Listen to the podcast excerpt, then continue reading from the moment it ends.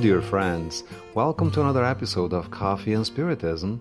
This is Waldemar Francisco, and today's message is by Tarcio Rodrigues. He comments on a chapter from the book Algo Mais, Something More, psychographed by Francisco Cândido Xavier. It is chapter 28, entitled Changing Ourselves. Emmanuel says, and we quote, If you decide on trying to understand, you'll go a step forward on the way of love, towards peace that will turn you into a person who brings happiness.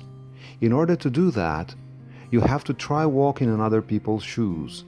Therefore, you won't waste time on judging by appearances, something that can throw you into utter chaos that can last a very long time.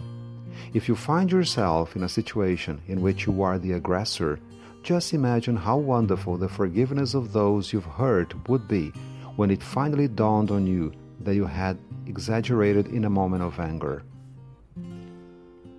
If you were the one imprisoned in poverty and sickness, you would know how to thank the spontaneous offers of help from those who spent some moments comforting you or coming to your aid. When you see someone who has given in to temptation, ask yourself if you would have been able to resist the pressure more successfully. When you see someone who possesses wealth, holds power, exercises influence or authority, ask yourself what you would do if you were like them. Just put yourself in the shoes of those who cry because their loved ones have passed away. Think how much it would hurt you if you didn't have the company of those you love.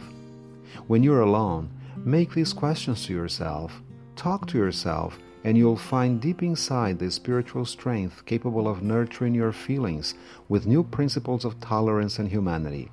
Unquote. Tarcio points out that Emmanuel's comments on tolerance and humanity remind him that we should always watch out, lest we start judging others harshly. According to him, we can't forget we still live in a world that is rife with wrongdoing and evil, and we shouldn't think it is okay. However, let's bear in mind Paul's great perception. In the book Paul and Stephen, when he is arrested arbitrarily in Jerusalem and realizes he is about to be killed, his reaction was to remember that he could not consider himself a messenger like Christ, and recalled the book of Ezekiel, in which it is written that God does not want the death of the sinners, but their conversion and life. We often have a dogmatic opinion about what is wrong and what is right, and we tend to classify people's behavior in one of these two categories. Nevertheless, Christ asks for more. He asks for energy so that the wrongs can be corrected, but also tolerance for those who have committed them. He knows that if we had been going through the same situation, we could have done even worse.